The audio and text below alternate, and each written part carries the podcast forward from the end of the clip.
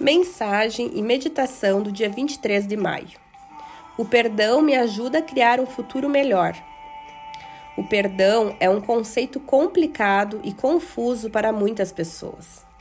Mas saiba que há uma diferença entre perdoar e aceitar. Perdoar alguém não significa que você tolera o seu comportamento. O ato do perdão acontece em sua própria mente não tem nada a ver com a outra pessoa. A realidade do verdadeiro perdão está na libertar, na libertação da dor. Além disso, o perdão não significa permitir que os comportamentos ou as ações dolorosas da outra pessoa continuem em sua vida. Tomar uma posição e estabelecer limites saudáveis é muitas vezes a coisa mais amorosa que se pode fazer não só para si mesmo, mas também para outra pessoa.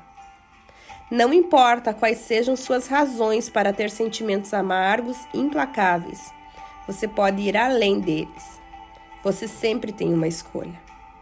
Você pode optar por ficar preso e ressentido, ou pode fazer um favor a si mesmo, perdoando voluntariamente o que aconteceu no passado, deixando-o ir e então seguindo em frente para criar uma vida alegre e gratificante.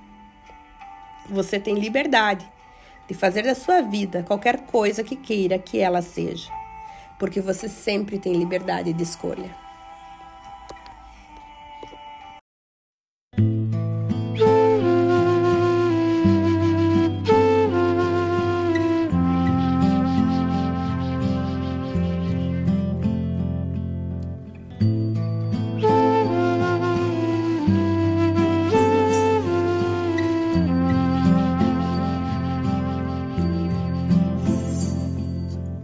you